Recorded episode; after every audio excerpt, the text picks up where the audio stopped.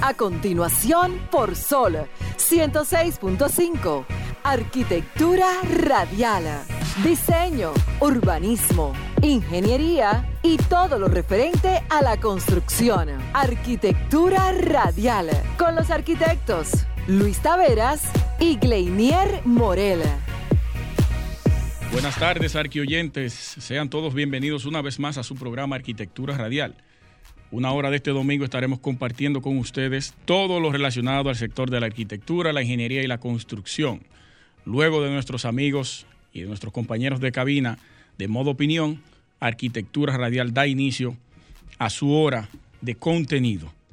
Miren, yo quiero iniciar el programa hablando sobre la tecnología en los materiales de construcción y específicamente uno en particular es el concreto, que es el que tiene más principalía en la construcción. Resulta que investigadores de la Universidad de Tokio, de una de las universidades de Tokio, desarrollan un nuevo concepto que utiliza el concreto demolido y el CO2. Esto eh, fue descubierto y trabajado gracias a dos profesores del Departamento de Arquitectura de la Universidad de Tokio que han propuesto y probado que funciona una nueva forma de reducir los niveles de emisiones causados por el uso del concreto. Este concreto de nombre carbonata, el concreto carbonatado cálcico, no es tan resistente como el tradicional, pero puede ser usado para la construcción de viviendas pequeñas, además de permitir la capacidad de reciclar grandes cantidades de materiales y desechos, que lo que hacemos es, lo que acostumbramos es tomarlos como relleno en otros proyectos o en otros terrenos que se vayan a trabajar y adecuar para cualquier construcción. En ese mismo orden, hay un arquitecto dominicano que está eh, arraigado y ya establecido y, viviendo en España, de nombre Wander Quesada, quien estuvo trabajando también con otros compañeros en, una universidad en España, un tipo de concreto también, a base de, de, componentes de origen vegetal y gel de silice para el diseño de los materiales en base de cemento sostenibles. Ya él está tratando de gestionar lo que es la patente para este material. Tienen una presentación el 12 de mayo en uno de los eventos más importantes para las edificaciones en España y saludamos desde aquí esta propuesta y este trabajo de investigación que está haciendo el arquitecto Wander Quesada en España representando a República Dominicana en ese sentido. De esta manera, señores, inicia Arquitectura Radial. Estimula tus sentidos, enriquece tus conocimientos. Arquitectura radial. Vamos con la frase de apertura para dar inicio a los contenidos que tenemos para el día de hoy. No se muevan, entren a nuestras plataformas digitales, Arquitectura Radial en Facebook e Instagram, y ahí pueden ver la transmisión directa y en vivo. También descarguen la aplicación de Sol, Sol FM, en cualquiera de sus plataformas, Google Play o App Store, y pueden vernos ahí. También en www.solfm.com pueden ver la transmisión en vivo. La frase pertenece a Tadao Ando, el japonés, y dice de la siguiente manera. Me gustaría que mi arquitectura inspirase a la gente a usar sus propios recursos. Muy profunda esa, esa frase del arquitecto japonés, ganador del Pritzker para el 93. 93-94 creo que fue otorgada al arquitecto Tadao Ando, quien es eh, un maestro de la luz en arquitectura. Y algo muy importante de Tadao Ando es que sus conocimientos de arquitectura fueron totalmente autodidactas. El hombre aprendió leyendo arquitectura y viajando por el mundo, Europa, África, América, y estudiando todo el comportamiento en términos de ciudad y las edificaciones que habían para ese momento. Tadao es uno de los maestros de la arquitectura en la utilización de la luz y los materiales para esta. Tremendo el japonés. Y algo importante de, esa, de la premiación del Pritzker es que la mayor cantidad de premios se le ha otorgado a los japoneses. Japón tiene la cantidad más alta de premiaciones en el premio Pritzker que recientemente lo ganó el primer africano y el primer hombre negro. Y creo que en segundo lugar está Estados Unidos y luego Europa. Englobamos Europa con todos sus países, eh, Países Bajos, Inglaterra, Londres y, y entre otros. Pero Japón se ha llevado la mayor cantidad de premiaciones en el Prisker. Quiero recomendar, el pasado jueves hice un podcast con el arquitecto Oscar Torrejón. Él es cofundador de la firma de arquitectura española Luis Vidal Arquitectos, quienes están aquí haciendo una tremenda labor en términos de arquitectura, sembrando una arquitectura contemporánea que pueda ser visualizada a nivel internacional, que eso es lo más importante y lo que nosotros hemos venido promoviendo. Realicé una entrevista conociéndolo a él como persona, como arquitecto, y también parte de la firma, su compromiso, proyectos y cómo ha venido evolucionando la firma de Luis Vidal Arquitectos hasta el día de hoy de tener en carpeta eh, aproximadamente siete aeropuertos a nivel internacional. Oigan eso, es la única firma hasta ahora registrada con la cantidad de aeropuertos en carpeta, Luis Vidal Arquitectos. Yo recomiendo a todos ir a mi canal de, de YouTube, LACT Arquitectura, y van a poder apreciar y disfrutar de esta entrevista tan interesante con el arquitecto Oscar Torrejón de la firma Luis Vidal Arquitectos. Vamos a hacer un cambio, Franklin, y regresamos enseguida. No se muevan. Bien, señores, continuamos en Arquitectura Radial. Señores, agradeciéndoles a todos por su sintonía y de inmediato hablar de una vez de los comentarios de la tarde. Miren, en ese mismo orden, también agradecer la, invitación que nos hiciera a Coprovi en esta semana donde estuvimos participando de lo que fue el, panel que hizo Coprovi de mujeres que construyen. Ese es un panel muy interesante que se pudo efectuar en esta ocasión, eh, dándole un reconocimiento a la ingeniera Susi Gatón, quien fue presidenta de Coprovi en un momento determinado de su gestión, y que a propósito de, este evento, de, esta, de este panel, se abre un antes y un después en lo que tiene que ver la participación de la mujer en la construcción y, ¿por qué no?, eh, iniciando también dándole un reconocimiento especial a quien fue su Gatón, eh, o sea, a lo que fue su Gatón en lo que representó y marcó un antes y un después en la participación de la mujer y lo que ella significó en sí, en lo que fue su gestión y también en todo el trayecto de su participación en Acoprovi y a lo largo de toda su vida profesional eh, también. En este marco, o sea, en este, en este, en este panel, hubieron algunas representaciones de varias mujeres de la, de, la parte de, la construcción, en donde podríamos mencionar ahí a la arquitecta Vivian Reyes Roca, que es la actual viceministra de Normas, Reglamentaciones y Tramitaciones, con quien también tuvimos un acercamiento y ya tenemos ya la, eh, digamos, a futuro, una posible participación de ellas aquí en el programa de radio, ya que también en otros momentos hemos hablado de, la importancia que tiene esta parte del el MIBET y el nuevo, el, nuevo, el nuevo ministerio y lo que esto va a arrojar a nivel de lo que son las nuevas directrices que va a tener este tan importante ministerio. Así también estuvo la ingeniera Aneri Meléndez, que es la segunda vicepresidenta de Coprovi, eh, la arquitecta Jermis Peña, la CEO de IP Studio, de Jermis Peña Studio. Eh, también estuvo Catherine Méndez, directora de operaciones de Red Fija de Altis Dominicana. Y así también estuvo la, licenciada Rosana Ruiz, presidenta ejecutiva de la Asociación de Bancos eh, Comerciales de la República Dominicana. Y por último, la, ingeniera, la, digo, licenciada Ingrid Lapáez, directora de, de gestión de Personas y Sostenibilidad de la, corporativa Gerdau Metaldón. Este grupo de mujeres que estuvieron allí presentes el pasado, eh, en, esta semana, estuvo bajo la, digamos, la dirección o, el panel estuvo dirigido por el ingeniero Jaime, Jaime Oscar, eh, Oscar González, viceministro de Desarrollo Social del Ministerio de la Presidencia. Eh, como dije al principio, este fue un interesante panel en donde se resalta de una manera u otra lo que es la participación de la mujer en lo que es el área de la construcción. Una área tan poca, vamos a decir, tan, tan poco demandada desde el punto de vista de lo que son las demás áreas de la construcción. Vemos la participación directa de mujeres que están al frente de, la parte de ingeniería, arquitectura, eh, en proyectos, pero muy poco visible en la dirección de proyectos.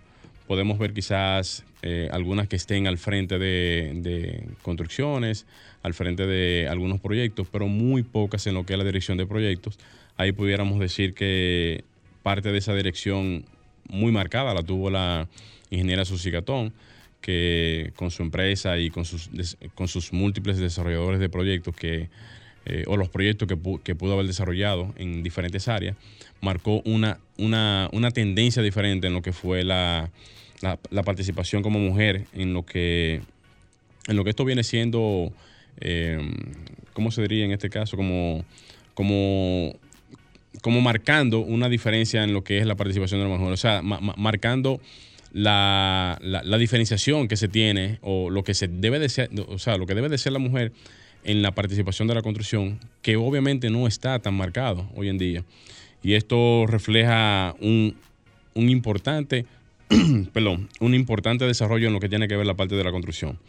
Entonces, eh, nada, quise pasar la información porque ya en lo adelante, ya Coprovi tiene pensado hacer esto cada, cada año, cada dos años, dependiendo la disponibilidad, para poder hacer una especie como de, de referente en lo que viene siendo la parte de, la mujer y su participación en la construcción.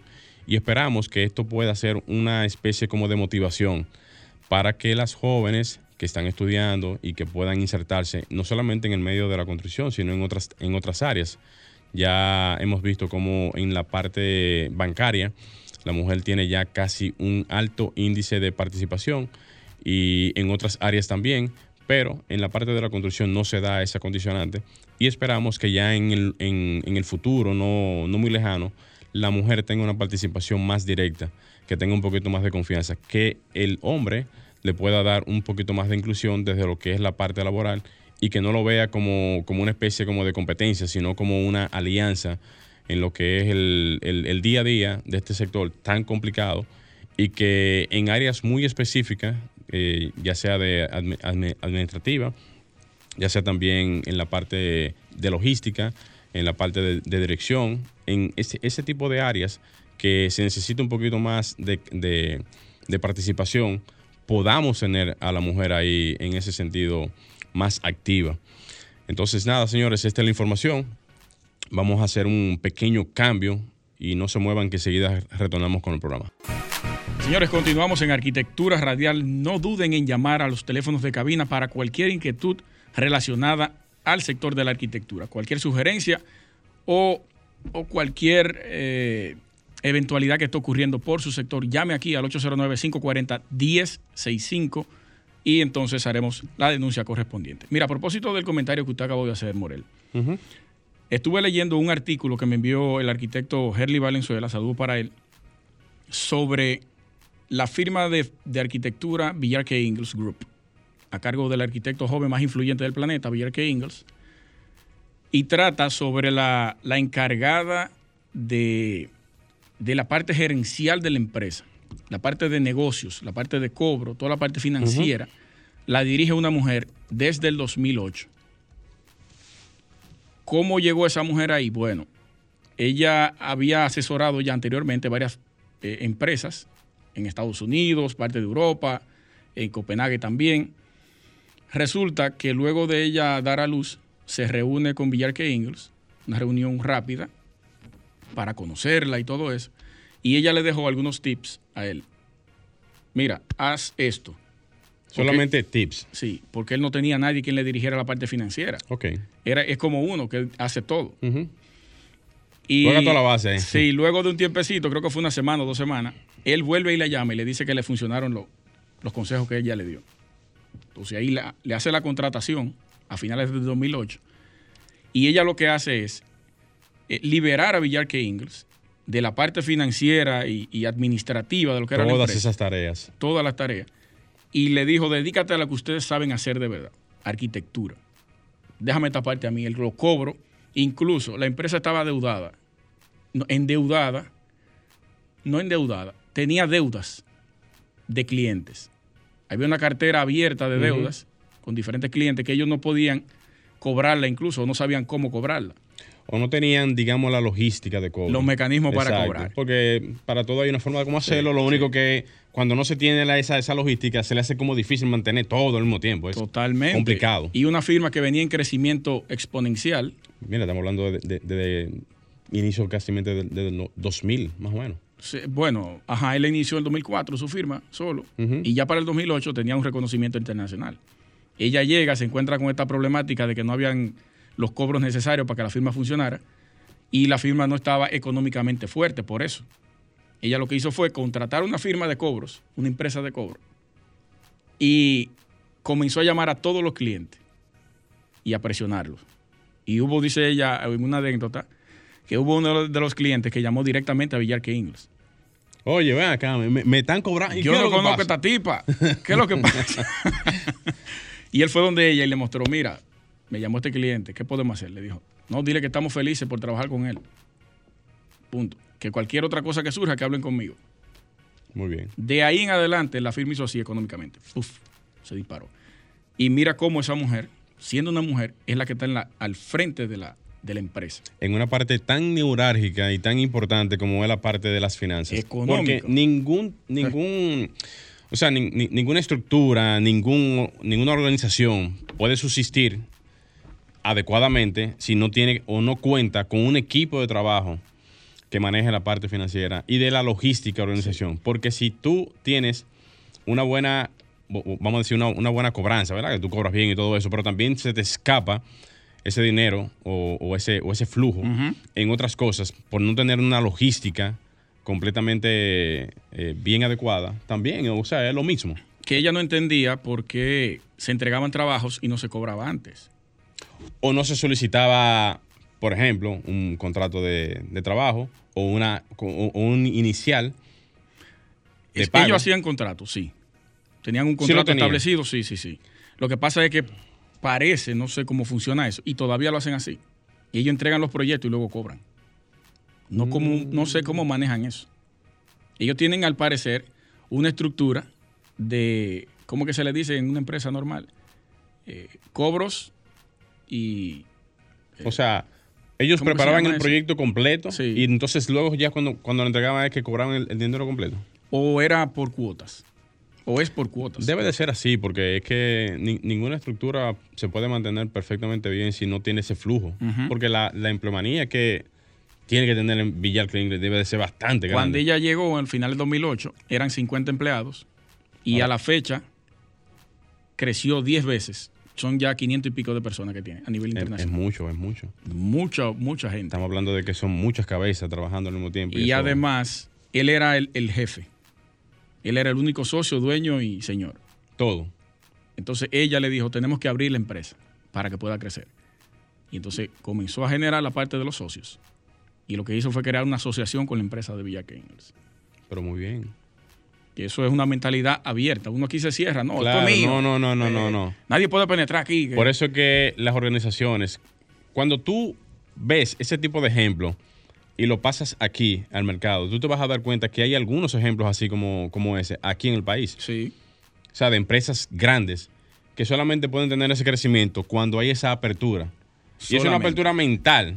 Ni siquiera es una apertura de, de, de- de personas, es una apertura mental que muchas veces no tú se vendes tiene acciones del- de la empresa Claro. y tu crecimiento va, a crecer. claro que sí. Porque quien tiene intereses O dentro de, de un lugar. Va a propiciar a que eso siga generando recursos. Claro, claro.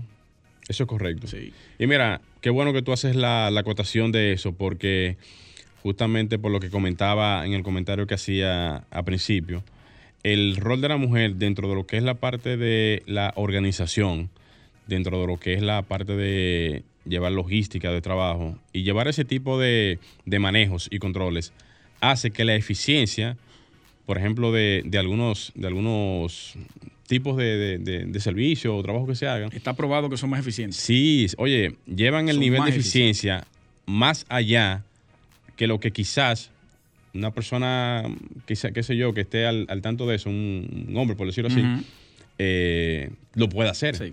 O sea, es totalmente diferente. Por eso uno debe de, debe de, ten- debe de entender y, y reconocer que el rol de la mujer dentro de lo que es la parte de algunos aspectos de las diferentes áreas que se tienen, no solamente en la construcción, sino en la parte de diseño, como tú mencionabas ahora, en la parte de, de, diferentes áreas, funciona mejor cuando las, las actividades son realizadas desde el punto de vista de la, logística que se tienen por las mujeres.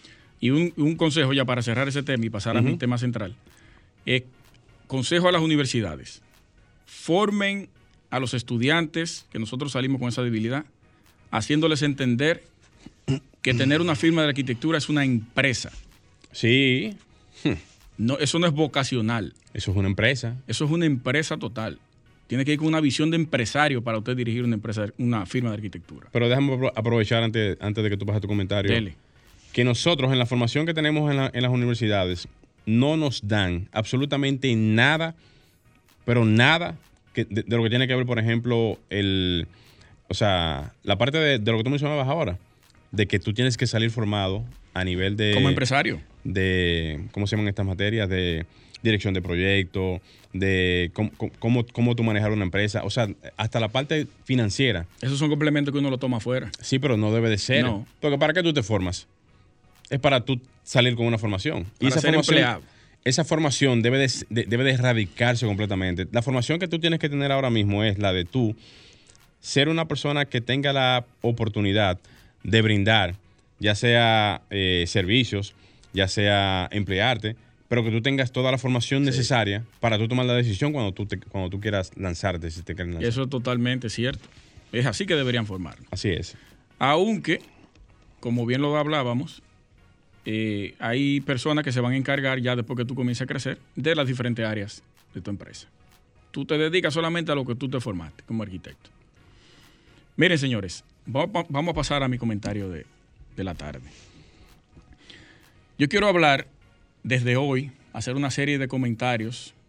Vamos a ver si puedo extenderlo hasta julio, alternándolo, claro, sobre los logros que ha obtenido la Sociedad de Arquitectos aquí en la República Dominicana, de la cual soy parte, soy secretario general de esta.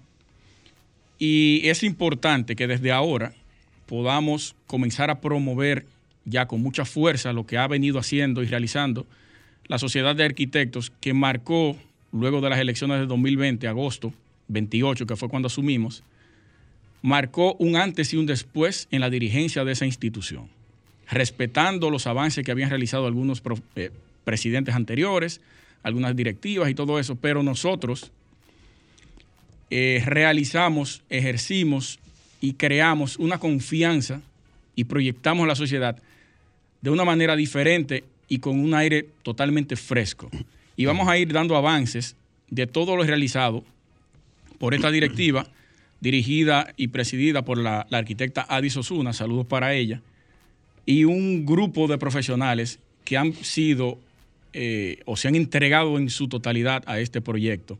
Aunque hayamos bajado un poquito la guardia los últimos meses, pero la parte institucional y de papeleo y de organización es la que no se ve, pero es la más importante y la que puede fortalecer este gremio, este gremio no, esta asociación que su, que su objetivo principal cuando fue fundada en 1994 fue negar al CODIA, porque no había una representación hacia los arquitectos, y poder crear un colegio de arquitectos aquí en República Dominicana cosa que mermó en, su, en la historia. Pudimos ver que fue presidida por el arquitecto Erwin Cott 94 al 98. En los periodos aquí duran dos años, ahí fueron cuatro años, y luego del 2000 al 2012. O sea que él duró 16 años dirigiendo la Sociedad de Arquitectos, pero nunca se preocuparon hasta el 2020 de darle un carácter institucional a esta, a esta asociación, a esta sociedad. Y esa es o ha sido la, ¿cómo se dice?, la punta de lanza de nuestras propuestas y de nuestro proyecto, poder organizar la sociedad de arquitectos como un ente sin fines de lucro, con personería jurídica que pueda representar de verdad a los arquitectos en República Dominicana, poder crear un marco de protección a los arquitectos poder generar propuestas directas al Estado que ya se han hecho, se han hecho muchísimos encuentros, que más adelante vamos a irlo conociendo, lo voy a ir dando aquí por detalles, qué se ha hecho, con quienes nos hemos reunido y cuáles propuestas se le han dejado sobre la mesa al Estado para poder eh, hacer notar y poder, poder hacer valer a los arquitectos en República Dominicana. Hoy quiero tocar el punto del fortalecimiento institucional, que fue la primera parte, la parte más tediosa, la parte más larga y la que no se ve, que, hemos venido trabajando todo este tiempo. Vamos a ver, quiero tocar primero, eh, déjenme buscarla, a ver dónde está. lo importante de esto es que puedan conocer cuál ha sido el trabajo y la labor que hemos venido haciendo. Porque hemos recibido, sí, ataques de que la sociedad de arquitectos no está haciendo nada, que la sociedad de arquitectos no se está haciendo sentir, que la sociedad de arquitectos eh, ha mermado bastante, pero también hay que tomar en cuenta que tomamos esta, esta sociedad en medio de una pandemia también. No es una, una, una excusa, pero sí también limita a muchas cosas. Una pandemia que económicamente afectó a quienes económicamente también pudieran habernos ayudado. Más, se hizo una inversión en la, en la readecuación del pabellón, que eso lo vamos a abordar más adelante. La inversión que se hizo ahí, deudas que se encontraron, deudas que se saldaron y así sucesivamente otras cosas que se ha logrado desde esta directiva. Eh, bueno, aquí dice Fortalecimiento institucional. Estas son las memorias eh, institucionales de nuestra gestión al año, eh, a ver, agosto 2020, agosto 2021. Realizamos unas memorias explicativas con todos los detalles de las realizaciones que, que hicimos para ese momento y los porcentajes. En la parte de la actualización, copia de registro y nombre comercial de la propia sociedad de arquitectos que no estaba al día en ese sentido, ya está al 100%. La activación de los impuestos en impuestos internos, hay una deuda de impuestos. Eso está a un 25%, todavía hay que pagar eso para poder estar al día. La revisión y aprobación a esos impuestos, si no se pagan, el papeleo no puede continuar para poder institucionalizar la, la sociedad como debe estar. Eso es un punto importante. Y no hay dinero para pagar. La sociedad no recibe dinero de ningún lado.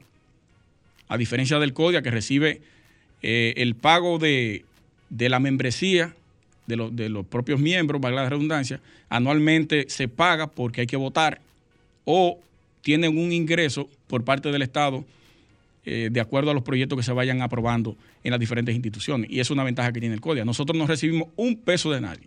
Nosotros tenemos que salir a pedir y a mendigar, como se nos caracteriza a los arquitectos. Es un problema serio. Está también la, la revisión y aprobación de los estatutos, eso está a un 75%, eso hay que actualizarlo, hay que darle otro carácter a esos estatutos y ya lleva un 75% de trabajo, falta poco para su aprobación, entonces presentarlo ante una asamblea y ahí poder aprobarlos. Está el depósito de documentos actualizados en la Procuraduría General de la República, esto no se puede realizar en su totalidad, solamente lleva un 10%, sin lo demás.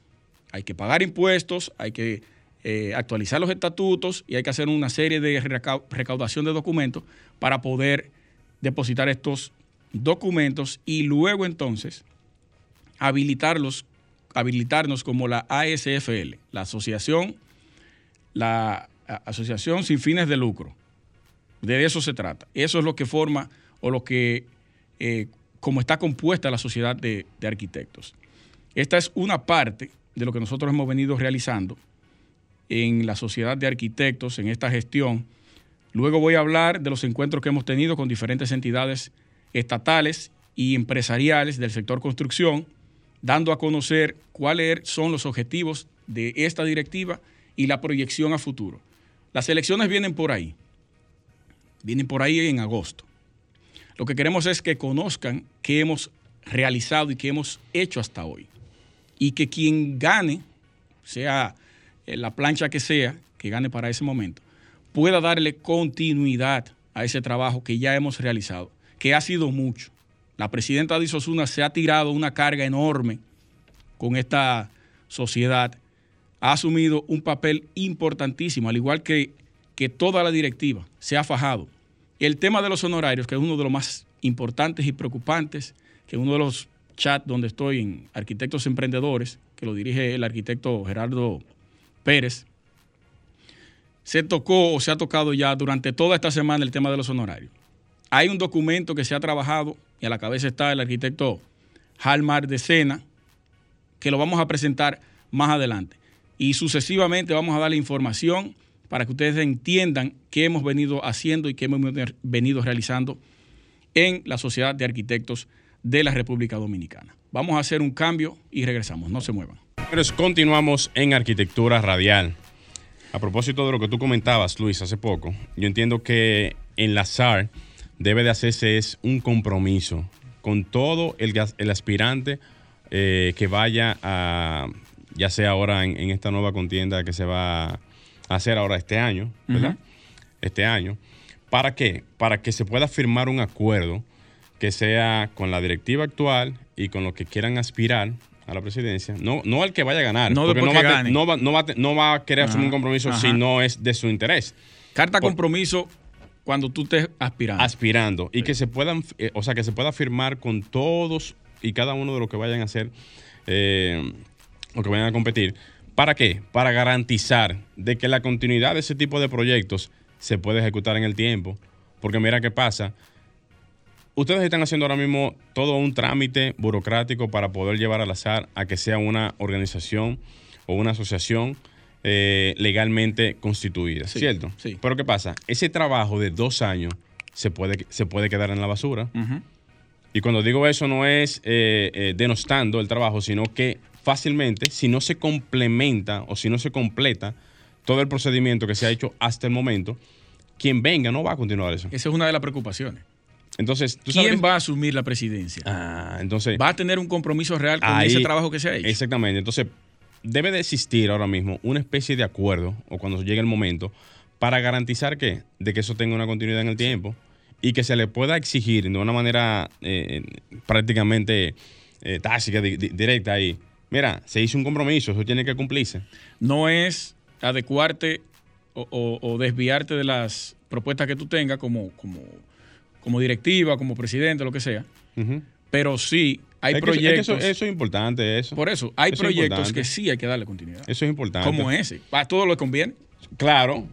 A todo el mundo le conviene. inclusive a los que vengan le conviene. Automáticamente va a comenzar a recibir no beneficios, ingresos a través del Estado para poder fortalecer la institución. ¿Y qué queremos? Fortalecer esa institución para que los arquitectos tengan dónde resguardarse. Y mucho más importante aún es que los arquitectos o todos los que están inscritos en la SAR tengan conciencia de eso para que puedan exigir por el derecho que se le, que se le confiere, automáticamente son socios de la SAR. Exactamente. Al igual que, o sea, al igual que, eso pasa en, todo. Eso incluye hasta el, hasta el mismo código. Porque, a propósito de eso, ya, ya, ya, ya se han hecho algunos cuantos acercamientos para el tema de los honorarios.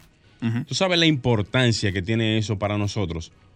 O sea, si eso no tiene continuidad para que se pueda ejecutar o para que se pueda ya eh, eh, firmar un convenio interinstitucional en, acuerdos ya para lo que son los honorarios de los arquitectos en todos los proyectos que se puedan hacer aquí. O sea, estamos hablando de que son diferentes, eh, ¿cómo se llama esto?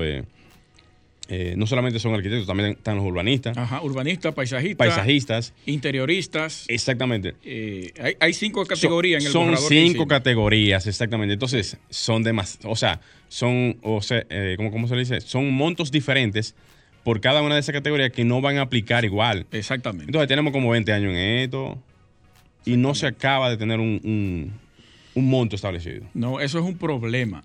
En ese chat eh, se plantearon muchísimas cosas interesantes, que yo incluso estoy trabajando para generar un debate en mi podcast con cuatro firmas diferentes, tres por lo menos.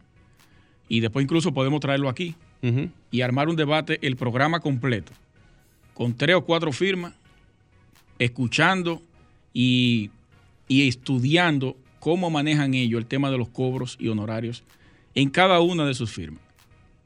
¿Cómo lo hacen? ¿Cómo cobran? ¿Cuáles son los procedimientos? ¿Qué parámetros tienen? Y que dejen el miedo ya. No, ellos van a venir. No, no, cuando digo, no, cuando digo que dejen el miedo es, la, la gente tiene como un tabú con eso, con ese, con ese asunto de, de cuánto es, que si, es, si son 100, si son 200, 300, que sea lo que sea. O sea, Hay muchos puntos interesantes. Trataba Gerardo y decía que no solamente es establecer un monto, sino qué tú me ofreces por ese monto. Porque si estandarizamos los precios de cobro, pero ahí, ahí yo tengo algo para rebatirle. Si estandarizamos los precios y todo el mundo cobra igual, pero su firma ofrece algo que yo no ofrezco, o los trabajos que tú entregas tienen mejor calidad y mejor presentación que lo que yo entrego, o yo soy un arquitecto independiente y tú una firma, entonces yo cobro igual que tú, que tiene una estructura. Ahí hay cosas perfecto. pero sí, entonces a eso yo le agrego, que era lo que iba a rebatir, hay un tope mínimo. Y un tope máximo. Digo, el tope No, el ma- máximo no el, el- el- máximo no, no me importa. Tú pero- puedes cobrar Sí, pero debe de haber un- 100 mil, eh, 200 mil dólares por Sí, lo que tú quieras. de- debe de haber un tope, Luis. El mínimo, ¿Y el máximo? no, abierto. Es que el máximo no puede ser abierto completamente. Eso va a depender de la complejidad del proyecto. Yo entiendo, pero por lo menos debe de, debe de existir un parámetro. Te voy a decir. No, el máximo yo, yo no, lo, no lo contemplo. oye, porque yo te digo que tiene que Es que tú un- no puedes limitar a una firma a un monto máximo. Ahora tú le dices de aquí, No, yo lo no sé. puedes pasar para abajo. Mira cuál es mi Porque punto. entonces me va a afectar a los pequeños. Yo entiendo que sí. Lo que pasa es que cuando tú no tienes un máximo definido, eso se, eso se queda libre a libre albedrío. Entonces, cualquiera puede decir, como no hay un tope, vamos a volver a lo mismo. Pues, si te lo pagan, Ah, ¿Es el detalle? ¿Qué tú vas a trabajar? Un hospital, bien, es un proyecto especializado para una firma especializada en hospitales. Perfecto. Yo no puedo hacer un hospital. ¿Qué sé yo de hospital? Claro, perfecto. Yo no puedo cobrar. Ok, está bien, yo me voy a poner a inventar hacer un hospital. Busco un par de gente, armamos un proyecto, pero no es verdad que yo voy a cobrar igual que cobra una firma especializada en hospitales, Estamos de acuerdo o con en eso. aeropuertos, Estamos de acuerdo con o eso. en residencias. Por eso que tiene que haber una tablilla. pero no tope máximo. Porque es que la complejidad del proyecto solamente la va a determinar el terreno, el propio proyecto, la, eh, la, la ¿cómo se dice? La representación de la firma, la, la credibilidad de la firma, el tiempo de la firma. Son una serie de cosas que te van a decir a ti, yo cobro más que tú por esto. Tú no puedes cobrar como yo cobro. Te voy a poner un ejemplo. Ahora mismo, en los parámetros que se tienen para eh, um, definir un monto de diseño, casi siempre se busca o, o se puede buscar un parámetro por porcentaje de lo que es el proyecto a nivel de construcción. Supongamos un proyecto de 100 millones de pesos, sea un 5%, eso te va a dar un monto para el tema del diseño. Eso ya te automáticamente te estandariza ya un, un tope. Sí, pero ¿qué, qué tope es ese? ¿El máximo o el mínimo? Vamos a decir que el máximo No puede ser permitido. un 5. Muy poco. Si estamos trabajando con un tope mínimo de 4 Ujú. y supuestamente había en el, en el documento del código un 8, ¿no era? Creo que El era un máximo. 6. Creo que era un 6. El máximo. Sí, el máximo, un 6. Vamos a ver si Halmar puede Sí. responder por ahí, Sí. que lo ha estudiado bastante ese documento. Eh, Saludos para ti, Halmer, que, que, que, que sí, te- saludos para mi hermano. dice Halmer que no hay máximo. No, Sí, no hay. no hay máximo. Yo pensaba que había un 8. Ujú. Pero ese, ese máximo Halmer es de, de, de lo que estábamos hablando ya en el CODIA. ah, La, la- ah, sí, un 8.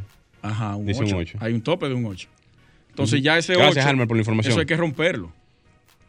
Yo entiendo que eso hay que dejarlo libre. Pudiera ser. Aquí Yo- hay gente yo- que, escúchame, hay- Sí. aquí hay gente que está cobrando 10. Y hasta más de ahí. Eso va a depender quién tú Eso eres. más de, hasta más Sí. de ahí. Un proyecto, un master plan urbanístico de un- una vaina turística. Por, bueno, ejemplo, Pedernales. Pedernales. ¿Cuánto cobró o las firmas que trabajaron en ese master plan ahí? Unos cuartos de Ahora, independientemente de, vamos a decir lo siguiente. Si tiene que haber un mínimo, tiene que existir ya un referente ya. Independientemente del máximo. Porque el máximo, yo puedo entender tu punto de vista en función a lo que tú estás explicando, que tiene mucha validez y es entendible.